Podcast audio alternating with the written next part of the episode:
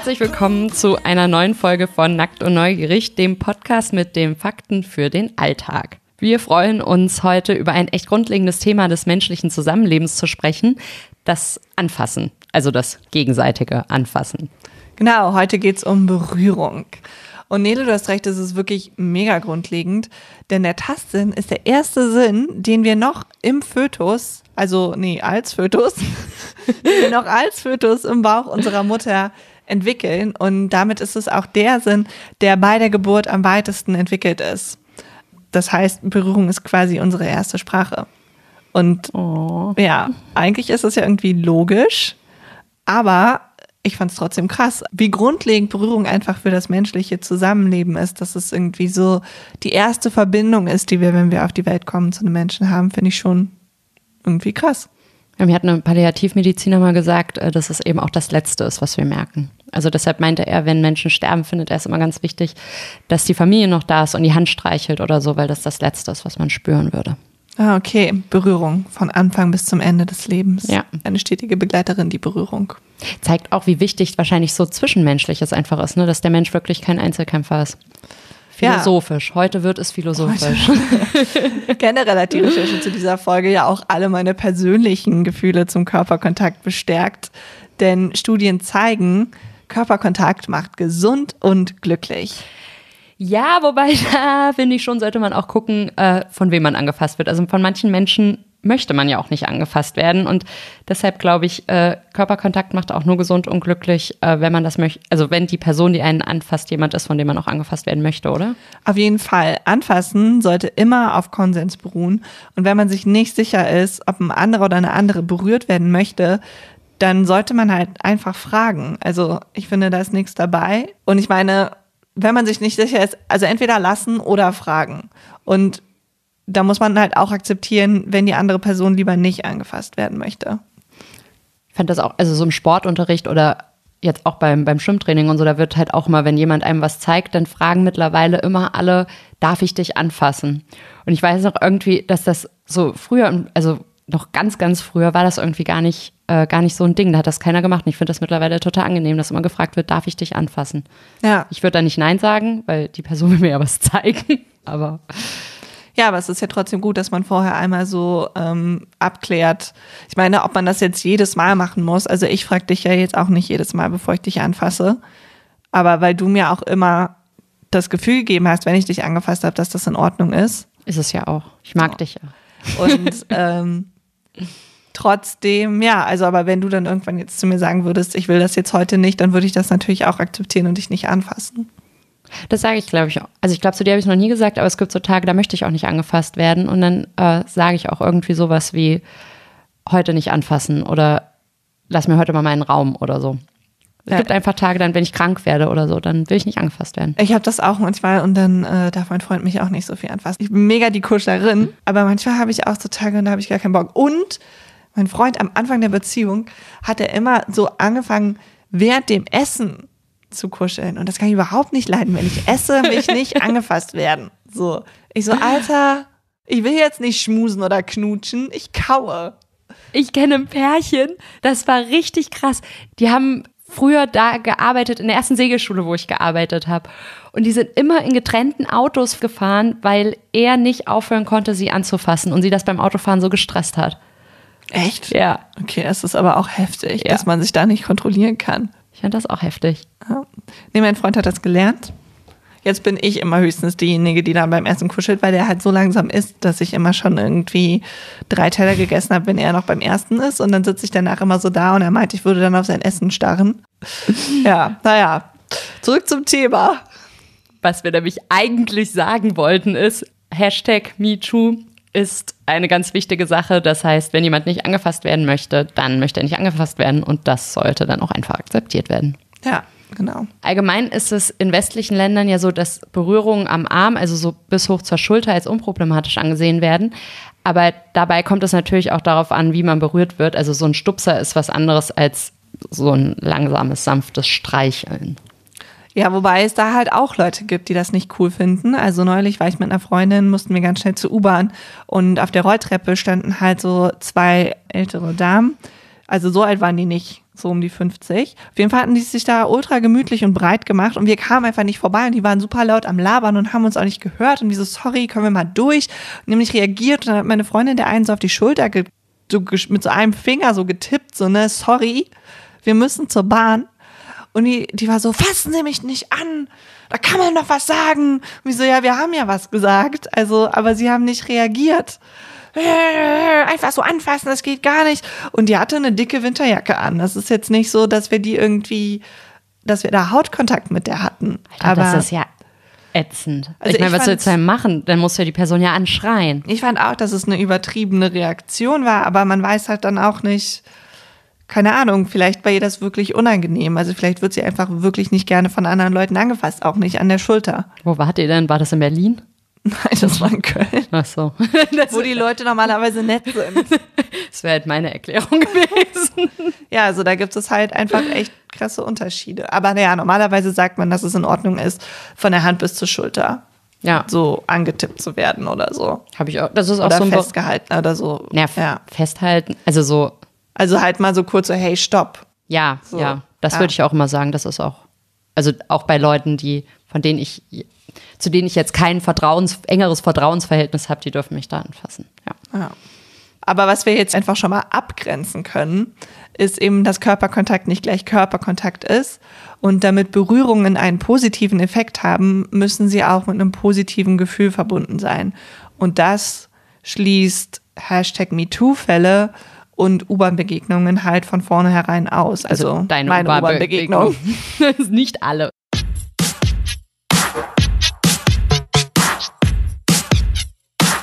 Zurück zur Folge, worum es heute geht. Ähm, da werden wir jetzt ein bisschen konkreter. Und zwar fangen wir an mit ein bisschen Geschichte. Äh, denn dass Berührungen mehr sind als bloße Mechanik, das weiß man noch gar nicht so lange. Dann schauen wir uns an, was im Körper passiert, wenn wir gewollt berührt werden. Und zum Abschluss gucken wir nochmal, wie uns Berührungen im Alltag beeinflussen können. Ich bin Nele. Ich bin Sophia und jetzt geht's los.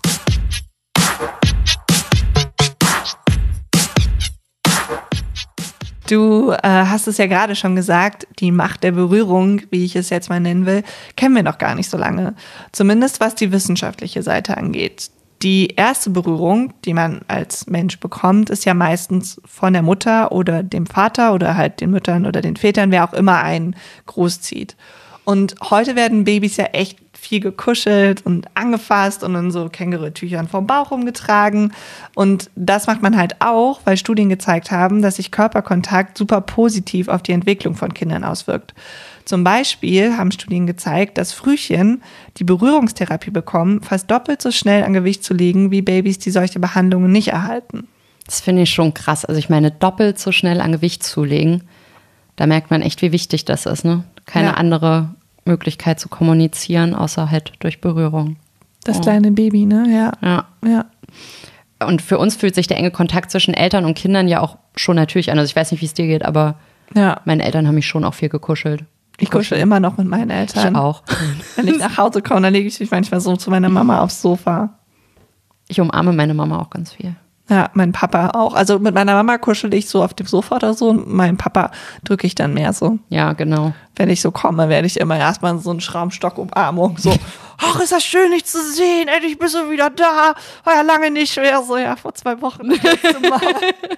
Und dann immer so schön drei Klapse auf die Schulter. Schön, dass du da bist. Nee, So das, obwohl doch, ja, das mache ich. Aber mein Papa ist schon auch so ein Drücker. So ein richtig, so richtig umarmen. Dann freut er sich auch immer sehr. Nee, mein Vater ist eher so der, schön, dass du da bist. Ja. Nee, in meiner Familie auch so mit, auch so, mein kleiner Bruder muss ja auch immer so ganz fest drücken. Mit meiner Schwester kuschel ich ganz, ganz viel. Also für uns hört man ja auch gerade schon, ist der enge Kontakt zwischen Eltern und Kindern oder zwischen Geschwistern ziemlich normal, aber bis in die 50er Jahre des letzten Jahrhunderts hatten Psychologen noch eine ganz andere Einstellung dazu. Damals hat man Müttern sogar gesagt, dass sie den Körperkontakt zu ihren Kindern möglichst aufs Füttern beschränken sollen. Also wirklich minimal. Trösten und streicheln würde die Kinder nur verhätscheln, also dass man ihnen nichts Gutes damit tut. Weicheier werden das dann. So wie Nele und ich. Wir sind auch Weicheier. Wir wurden zu viel gekuschelt. Wir sind keine Weicheier. Wir sind stahlhart durchs Kuscheln geworden. Hart gekuschelt. Hart gekuschelt. oh. Das war nur in deinem Kopf, nicht in meinem Kopf. Jetzt okay. ist es auch in meinem Kopf. Weiter im Text, bitte. Okay, ausgenommen waren in den 50er Jahren körperliche Züchtigungen wie äh, Ohrfeigen oder Klapse auf dem Po, damit die Kinder schön diszipliniert sind. Also eigentlich genau umgekehrt, ne? Heute ja. sagt man ja, man soll Kinder nicht mehr schlagen, aber dafür kuscheln. Ja.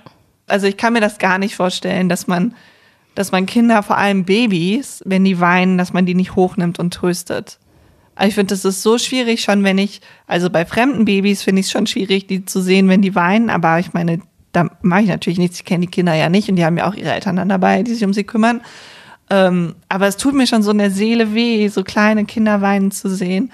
Und auch die Babys von meinen Freundinnen, ich, wenn die weinen und so, die Mütter sind gerade irgendwie nicht im Raum, keine Ahnung, als Mutter hat man immer tausend Sachen auf einmal zu tun, muss ich immer auf den Arm nehmen und denke so, oh Gott, nein, hör auf zu weinen, was hast du denn, ist doch alles okay. Also ich kann das überhaupt, sie sind auch so süß, also ja, naja. Ähm, ja, um von dem Babyrausch wieder runterzukommen. Bis in die 50er Jahre so dachte man also tatsächlich, dass beim Kontakt zwischen Mutter und Kind hauptsächlich, also dass es dabei hauptsächlich darum geht, das unmittelbare Überleben zu sichern, also Nahrungsaufnahme, Füttern, Stillen. Stillen war damals ja auch nicht so beliebt. Aber ja, Füttern, Kinder versorgen halt. Und ähm, dass sich das geändert hat, verdanken wir unter anderem ähm, ein paar relativ oder sagen wir mal schon ziemlich moralisch fragwürdigen Versuchen von einem US-Verhaltensforscher. Und zwar hieß der Harry Harlow. Harlow hat in seinem Labor Affenversuche gemacht mit Rhesusaffen und weil er Geld sparen wollte in den 50ern, hat er die Affen selbst gezüchtet. Und er dachte sich, super, die, um die kleinen Affen möglichst keimfrei zu halten, nehme ich sie direkt nach der Geburt den Müttern weg und isoliere sie. Allerdings haben die Äffchen in der Isolation deutliche Entwicklungs- und Verhaltensstörungen gezeigt. Also so gut war das nicht.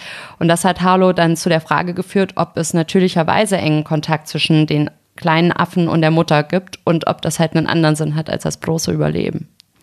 Und Harlow, Wissenschaftler der war, hat sich dann entschieden, diese Hypothese zu testen. Und dafür hat er dann wieder neugeborene Rhesusäffchen von ihren Müttern isoliert, aber dieses Mal bekamen die quasi Ersatzmamas, nämlich Harlow hat Puppen gebaut, deren Form und Aussehen den echten Affenmüttern geglichen hat. Und zwar zwei verschiedene. Einmal eine Drahtmutter, die war nur aus so, halt aus so Drahtnuss und Drahtgestell, das so ungefähr eine Affenform hatte. Und dann noch eine Stoffmutter.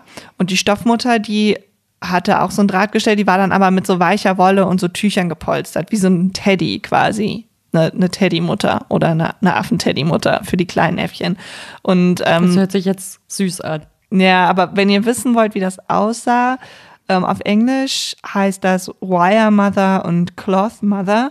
Und wenn ihr das googelt, jetzt Wire Mother und Harlow zum Beispiel, findet ihr relativ viele Fotos davon bei Google Images. Dann könnt ihr sehen, wie das ausgesehen hat, aber nur so als Vorwarnung, das sind schon keine schönen Bilder, es sind schon traurige Bilder. Ja, ich fand die, also das hört sich süß an, wenn das so erzählt wird, wie er die gebaut hat, aber ich fand das ganz, ganz traurig. Also da gibt es ein Foto, da klammert sich das kleine Äffchen an die, oh, ganz schwieriges Wort, Cloth Mother. Und also, ja, da könnte ich echt weinen. Und ich bin eigentlich gar nicht so der, oh, ein Tier, süß Typ. Ja, es ist schon, also es ist schon hart, das sich anzugucken. Ähm, und wie gesagt, heutzutage würde man das vielleicht auch also moralisch mehr in Frage stellen als damals. Aber ähm, um nochmal zurück zu dem Versuch zu kommen, also es gab diese zwei Ersatzmamas, die ähm, Drahtmutter und die Stoffmutter, die im Normalfall jeweils mit einem kleinen Äffchen zusammen in einen Käfig gesetzt wurden. Und das Experiment war so aufgebaut, dass die Äffchen Milch nur durch so ein integriertes Fläschchen in der harten Drahtmutter bekommen haben. Aber obwohl die Drahtmutter damit ja für die Ernährung überleben, also für das Überleben wichtig war, weil die Drahtmutter sozusagen das Äffchen gefüttert hat, haben die Kleinen bei der Drahtmutter nur so wenig Zeit wie möglich verbracht, halt nur um zu essen. Und ansonsten haben die die ganze Zeit bei der Stoffmutter verbracht, von der sie ja außer so einem taktilen Feedback, weil es einfach dieser Stoff gab, an dem die sich kuscheln konnten, an dem die sich auch selber reiben konnten, und außer diesem taktilen Feedback haben die von der ja nichts bekommen. Und trotzdem war das so viel wichtiger als die Ernährung. Wenn die Äffchen alleine in eine neue Umgebung gesetzt wurden, also in einen anderen Käfig, dann waren die total verschreckt und verängstigt. Aber wenn sie zusammen mit der Stoffmutter in einen neuen Käfig gesetzt wurden, dann waren sie neugierig und interessiert und sind auf Entdeckungstour gegangen, weil sie halt quasi diesen Schutz, also weil sie diese Stoffmutter als so eine sichere Insel empfunden haben, zu der sie sich zurückziehen können. Der Körperkontakt selbst nur mit so einer weichen Puppe, an der sie sich reiben konnten, war also wichtiger für die Äffchen als die Ernährung. Und diese Versuche von Harlow haben halt auch zu einer ganz neuen Bewertung der Mutter-Kind-Bindung geführt. Und viele Studien sind danach eben auch gemacht worden, um das zu erforschen, wie die Mutter-Kind-Bindung ist. Also das heißt, unser Umgang mit Kindern heute hat auch viel mit diesen Experimenten mit den Rhesusaffen zu tun. Ja, dass wir heute einfach liebevoller und aufmerksam mit unseren Kindern umgehen. Wir machen eine kurze Pause und sind gleich wieder zurück.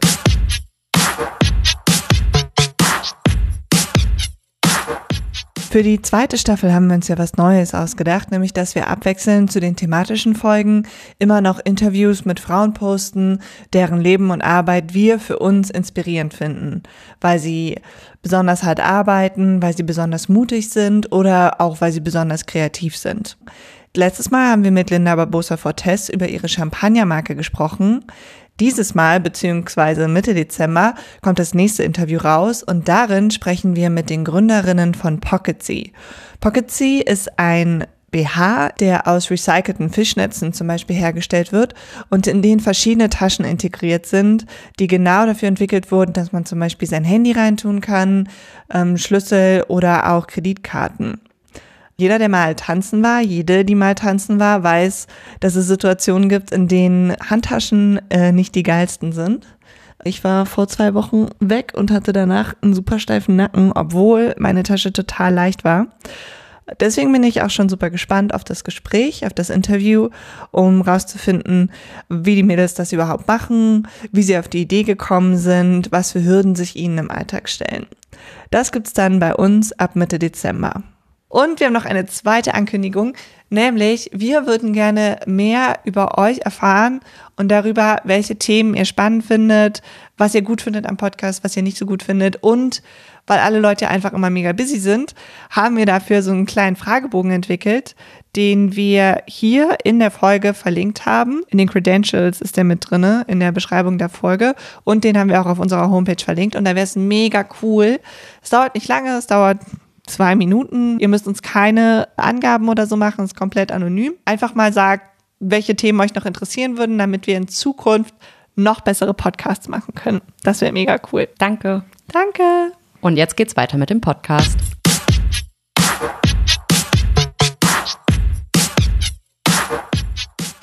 Jetzt ist aber natürlich die Frage, wieso ist Berührung denn gut für uns und was passiert im Körper, wenn wir kuscheln?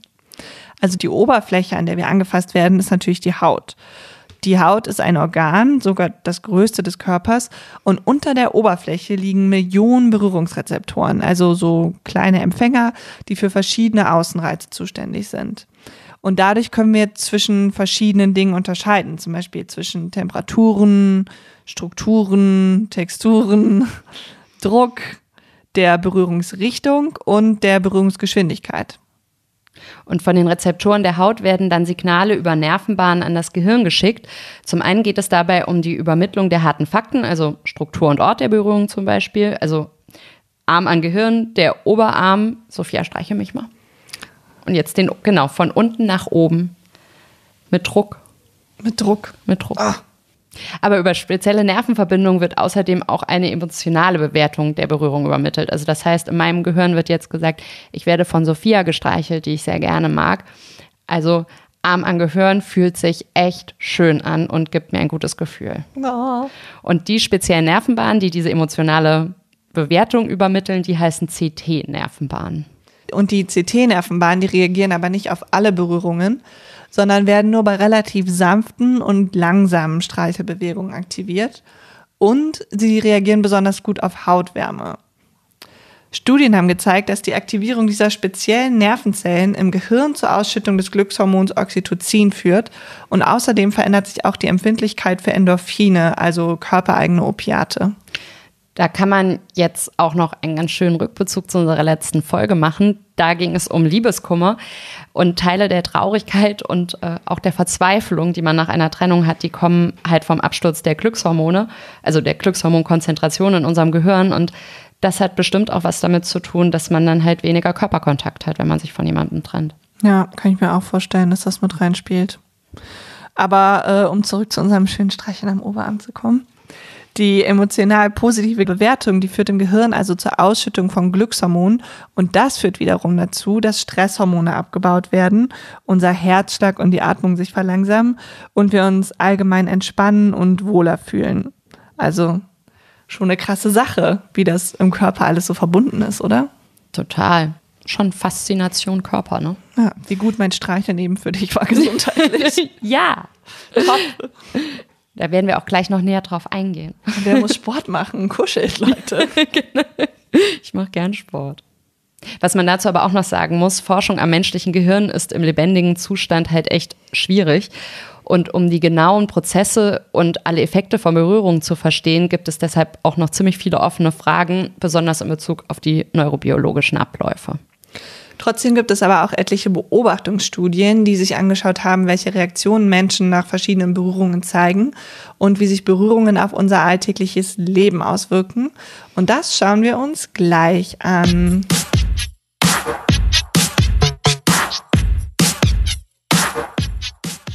Viele Leute finden ja, dass es nichts Tolleres gibt als Massagen. Ich bin da ja eher so zwiegespalten. Also ich war mal mit einer Freundin in, in Indonesien, da haben wir noch studiert, das ist auch schon relativ lange her und wir hatten nicht so viel Geld. Und wir wollten uns aber trotzdem da mal eine Massage gönnen und haben, ähm, sind dann, also es hatte irgendwie so ein relativ junger Typ dann angeboten, das zu machen. Und da sind wir dann auch hingegangen. Wie gesagt, der war echt günstig und wir waren Studentinnen und hatten kein Geld. Und der hat uns dann auch massiert und hat dann eben irgendwann versucht, uns an die Brüste anzufassen. ja, also. Nicht so eine Top-Erfahrung. Nee. Nicht so entspannt. Nee. Ja, daran sieht man das auch wieder, dass halt Massagen auch nur geil sind, wenn die halt so ablaufen, wie man es gut findet.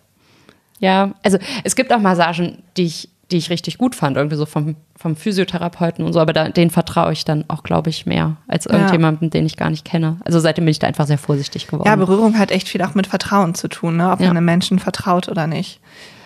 Ich war auch erst einmal bei einer richtigen Massage in Vietnam. Ähm, die ging dann auch so eine Stunde und das war mega entspannt, aber ich habe mich da auch richtig vorgesträubt vorher, weil ich halt so Berührung von Fremden echt nicht mag eigentlich. Ich bin zwar voll die Kuschlerin, wenn es so darum geht, irgendwie mit Freundinnen oder Freunden oder mit meinem Freund zu kuscheln oder halt auch mit meiner Familie.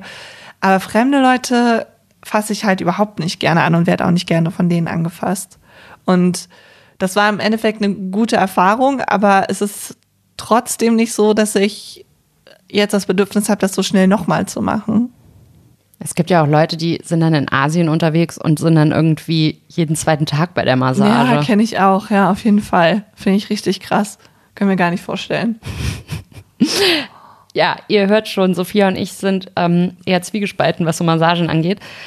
Sophia ist Skorpion, deshalb, die ist einfach von Natur aus skeptisch. Ja, und sehr leidenschaftlich. Wie alle Skorpione. Puh. ähm, obwohl sie skeptisch ist, äh, gibt es mehrere Studien mit Mäusen und Menschen, die gezeigt haben, dass Berührungstherapien gesund sind und zum Beispiel das Immunsystem stärken. Das heißt, ich werde jetzt wahrscheinlich nicht krank, weil Sophia mich gerade am Arm gestreichelt hat. Mhm. Aber bei Mäusen ist das nachgewiesen. Also da gibt's äh, eine Studie, da wurden Mäuse über eine Woche täglich massiert und danach hatten sie ein deutlich gestärktes Abwehrsystem. Und Menschen, die jeden Tag umarmt werden, die sind auch weniger anfällig für Erkältungen. Um das zu testen, wurden circa 400 Leute für zwei Wochen jeden Abend angerufen und mit einem standardisierten Fragebogen befragt. Darin ging es um die Gefühlslage, ob sie Streit hatten an dem Tag und wie viele Umarmungen sie bekommen haben.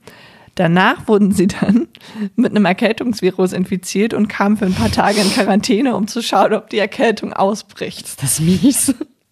Und die Menschen, die mehr umarmt wurden, also die in diesen zwei Wochen Befragungen ähm, berichtet hatten, dass sie oft umarmt wurden, die wurden weniger schwer krank, die hatten also weniger starke Symptome. Was dahinter steht, ist, dass wir natürlich jeden Tag Konflikte erleben und gestresst sind und klar kennt man auch, das hat eben negative Auswirkungen auf das Immunsystem. Denn ein Teil der Stressreaktion des Körpers ist halt die Unterdrückung von Immunfunktionen. Und über die Ausschüttung von Glückshormonen und deren positiver Wirkung können Umarmungen den Stress mildern und dadurch die Immunantwort stärken. Also ich mache das zum Beispiel auch, wenn ich gestresst bin. Dann gehe ich manchmal einfach zu Menschen, die ich gerne mag und sage, umarm mich mal. das ist so. Ja, deshalb finde ich das immer wichtig an der Arbeit, äh, Kolleginnen und Kollegen zu haben, die man gerne mag. Weil nach so einer Umarmung fühle ich mich immer gleich viel besser. Ja, ich auch. Ich, ja, also ich meine, wie cool, oder? Eigentlich so ein bisschen Liebe in gegenseitigem Einverständnis kann schon echt, ja, entspannend sein. Ja. Und ähm, Umarmungen und Körperkontakt sind nämlich ja auch nicht nur gut fürs Immunsystem, sondern die sind auch gut fürs Herz. Eine andere Studie hat nämlich gezeigt, dass 20 Sekunden Umarmung gefolgt von 10 Minuten Handhalten den Blutdruck und den Herzschlag senken. Und die Autoren der Studie glauben deswegen, dass regelmäßiger Körperkontakt einer der Gründe ist, weshalb Menschen in stabilen Beziehungen ein geringeres Risiko für Herz-Kreislauf-Erkrankungen haben. Also stabil heißt schon ähm mit Körperkontakt. Okay. Aber Berührungen haben natürlich, also klar, viele positive Effekte, das haben wir jetzt auch gehört, aber sie können nicht heilen. Und also ja. Sie wirken halt unterstützend. Also es gibt zum Beispiel auch Massagetherapien für Krebskranke, die helfen nicht gegen Krebs, aber die können die Nebenwirkungen der Chemobehandlung ein bisschen mildern.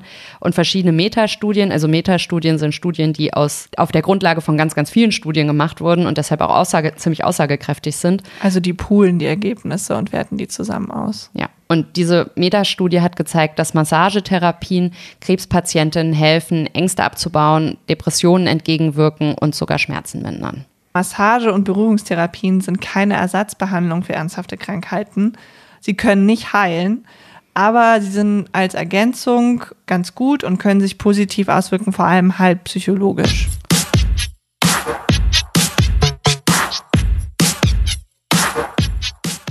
Jetzt haben wir super viel über Streicheln, Massagen und Kuscheln und so geredet.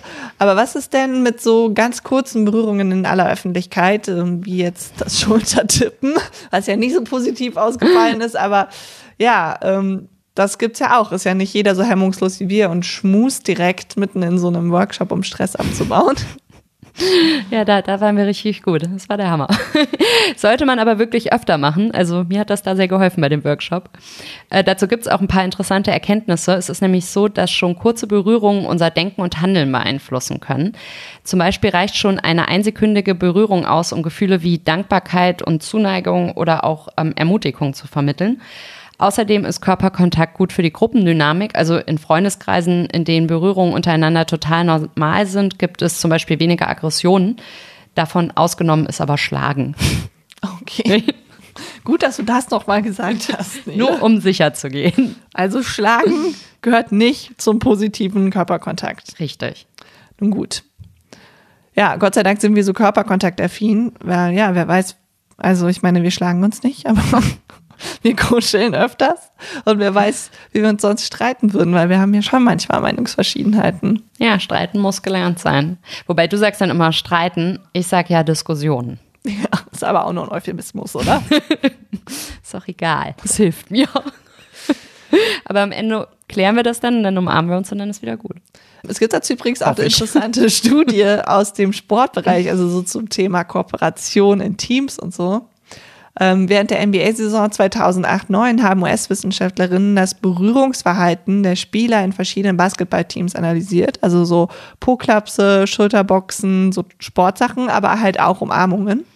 Die Forschenden wollten wissen, ob Körperkontakt die Zusammenarbeit und das Vertrauen im Team stärkt und ob dadurch dann die Leistung des gesamten Teams besser ist. Und das war auch tatsächlich so, denn Teams, die in der ersten Hälfte der Saison durch besonders viele Berührungen auffielen, haben in der zweiten Hälfte der Saison eine signifikant bessere Leistung gezeigt. Oh, ja, so schön. Die Folge heute, ja. ne? Liebt euch, Freunde. Kurz äh, vor Weihnachten. Im Konsens. Ja, genau, im liebt euch im Konsens, Freunde. Ja, aber aus dem Sport kenne ich das auch, dass man sich also da viel berührt. Fand ich immer in der Schule auch auffällig, die Männer noch mehr untereinander als die Frauen. Also dann beim Handball und Fußball und so, dass die sich viel mehr noch umarmt haben und so Po-Klapse gegeben haben und auf die Schulter und so. Ist vielleicht dann auch eine Möglichkeit gewesen, Körperkontakt zu haben und trotzdem noch männlich zu wirken. Ja, stimmt. Die Jungs können nicht so gut so wie Mädels mal irgendwie kuscheln. Ne? Ja. Ist echt schade. Hoffentlich entwickelt sich das auch ein bisschen mehr dahin. Ja, ist bei mir jetzt auch schon lange her, dass ich in der Schule war. Ist bestimmt alles viel, viel besser. Ich glaube nicht, dass das schon so viel besser geworden ist.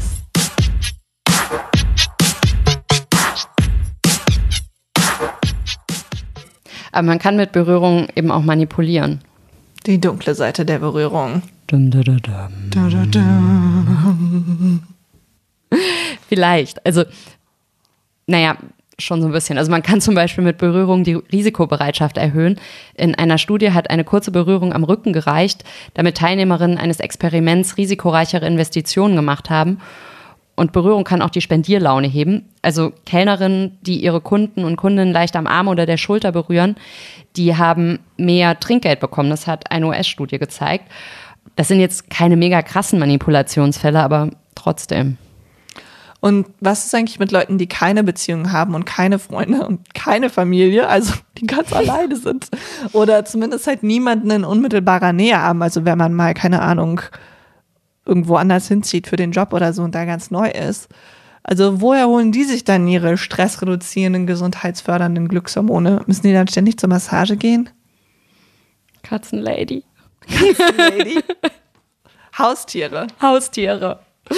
Ja, bei Hunden zum Beispiel weiß man, dass das Streicheln äh, genauso zur Endorphinausschüttung führt, wie wenn man äh, von einem Menschen gestreichelt wird. Also das Streicheln von einem Hund führt auch bei einem selber zu einer Endorphinausschüttung, so wie wenn man von einem Menschen gestreichelt wird. Ja. Aber es ist nämlich auch so, das haben wir vorhin nicht gesagt, dass wenn also ich dich massiere, laut der Studien, ist das dann für mich genauso gut wie für dich. Echt? Ja. Geben ist genauso gut wie nehmen, wenn es um die positiven Effekte von Massage auf das Gehirn und die Psyche geht. Masseure müssen also einfach total die glücklichen Menschen sein. Das ist der erfüllendste Beruf überhaupt. Physiotherapeut stelle ich mir Ja. auch immer sehr erfüllend vor. Ich denke auch immer, es ist bestimmt geil, wenn man mit einem Physiotherapeuten oder einer Physiotherapeutin zusammen Ja, ist. das denke ich auch. Andererseits, sie kommen vielleicht abends nach Hause und das Letzte, was sie wollen, ist dann noch jemanden massieren. Dann nochmal jemanden. Dann massieren. noch mal jemanden massieren. Ja. ja. Und du musst auch die ganzen Leute anfassen, die du nicht magst. Das ich, ah, das wäre kein Job für mich. Ja. Nee. Mein Freund ist ja Gärtner, der hat so Hände, die sind wie so Reibeisen. weil ich meinte ich zu ihm, weil dann cremt er die immer ein, damit die weicher werden. Und dann ist das wie so, wie so, äh, so Gummi, wenn man über so weichen Gummi streicht. Weißt du, das, man, es ist nicht hart, es ist schon irgendwie weich, aber es stoppt einen irgendwie so. Man kann nicht so, nicht so gleiten, sondern es ist irgendwie immer so ein, äh,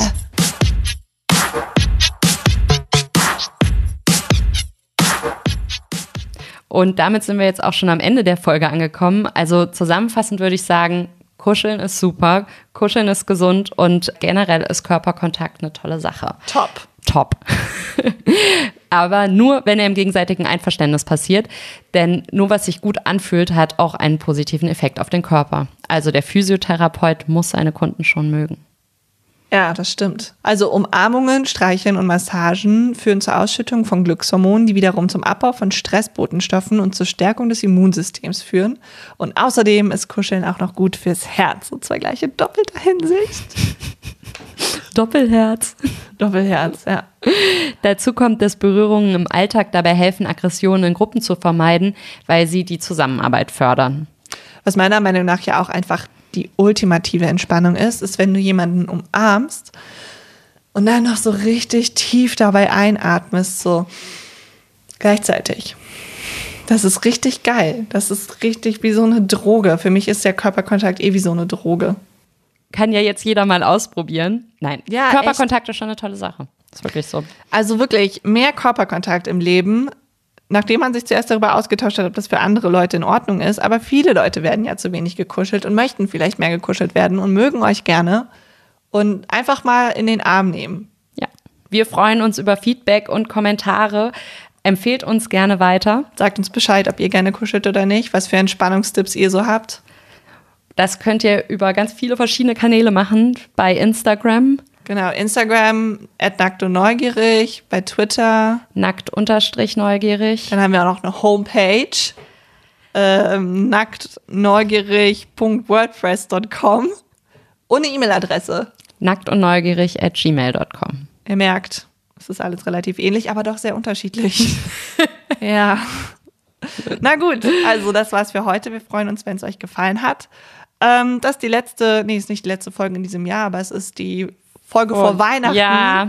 Deswegen schon mal frohe Weihnachten an euch alles, noch eine Weile hin jetzt. Aber ja, die nächste Folge kommt kurz vor Neujahr und darin werden wir uns ein bisschen mit dem Stoffwechsel beschäftigen und im weitesten Sinne mit Diäten, obwohl wir Diäten nicht unterstützen. Aber Nein. so, wieso sind manche Leute, also wieso nehmen manche Leute super schnell zu, wieso andere nicht? Was gibt es da für wissenschaftliche Studien? Und wieso ist es wichtig, seinen Körper so zu lieben, wie er ist? Deshalb esst noch mal schön unterm Weihnachtsbaum, viele Kekse, kuschelt unterm Weihnachtsbaum. Genau, und dann hört die Diätfolge, damit ihr euch im nächsten Jahr nicht wieder vornehmt, die Diät zu machen. Bleibt neugierig. Bleibt neugierig. Tschüss.